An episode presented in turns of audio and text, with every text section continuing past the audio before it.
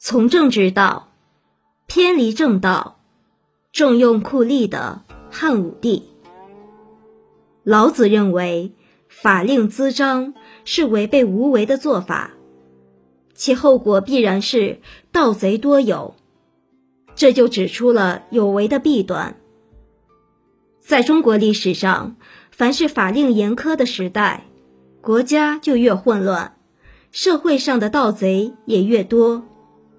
汉武帝重用酷吏而使国家混乱的事迹，就很好的证明了这点。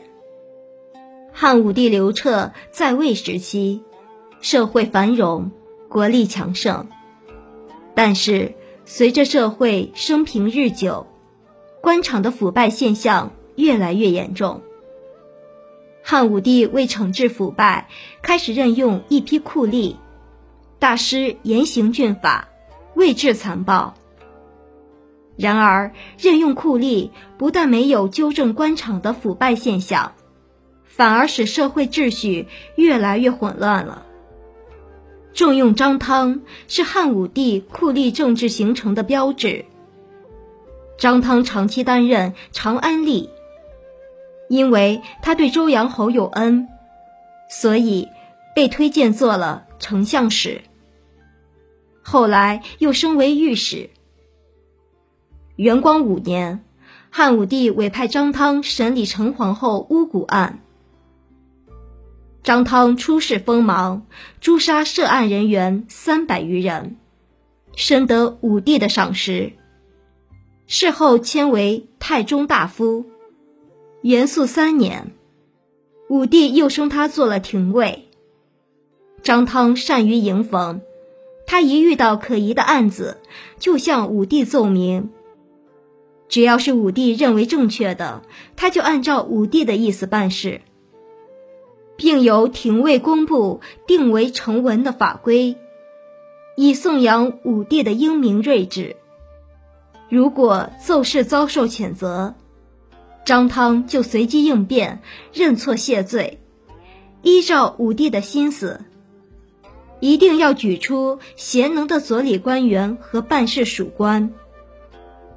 张汤主管太尉衙门期间，培养出一批善用权术的酷吏，有名的如汪温书、贤宣、以其、摄州等。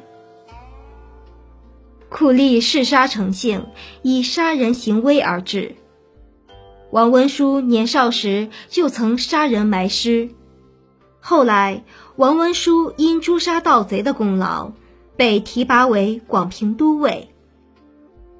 在广平任职期间，王文书逮捕郡中豪绅，连坐千余家。他上书汉武帝，请求将这些人轻者处死，重者灭族。汉武帝同意了。王文书遂大肆捕杀，流血十余里，监狱里的犯人多得整个冬天也杀不完。因为汉朝执行死刑定在冬季，王文书急得顿足叹道：“冬季能延长一个月，我方能把罪犯全部杀光了。”然而，这个杀人魔头却深得武帝的赏识。很快又被提拔为河内太守。汉武帝重用酷吏的做法引起了许多朝臣的不满，吉案就是其中的一个。他曾多次当着汉武帝的面指责张汤，而且经常在朝廷上与张汤争论不休。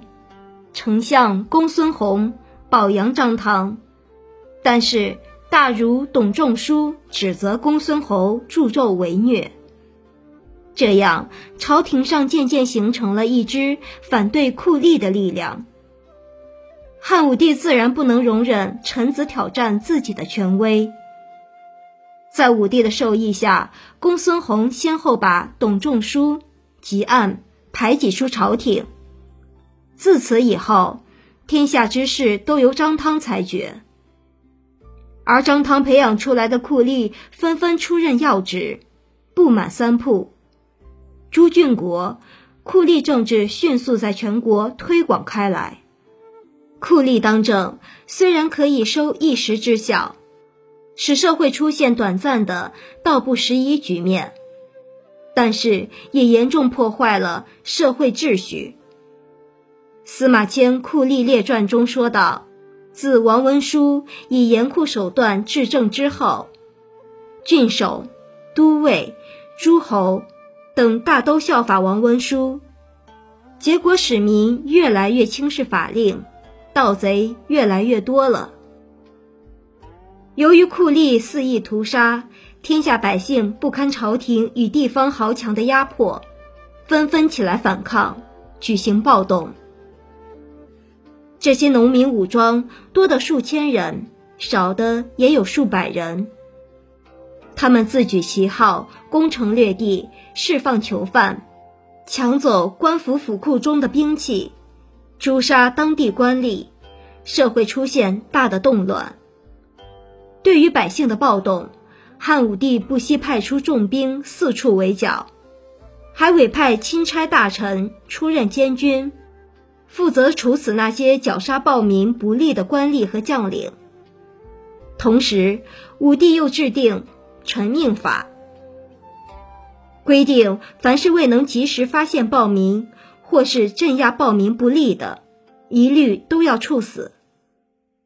此后，官军对百姓进行疯狂的屠杀，一时间尸横遍野，血流成河，成千上万的无辜百姓惨死于官军的屠刀之下。汉武帝以酷吏大行诏狱，肆意屠杀。公卿大臣担心遭受灭顶之灾，只得庸庸碌碌，保卫为上，不敢对皇帝的意见有任何异议。从此之后，西汉的统治逐渐走下坡路了。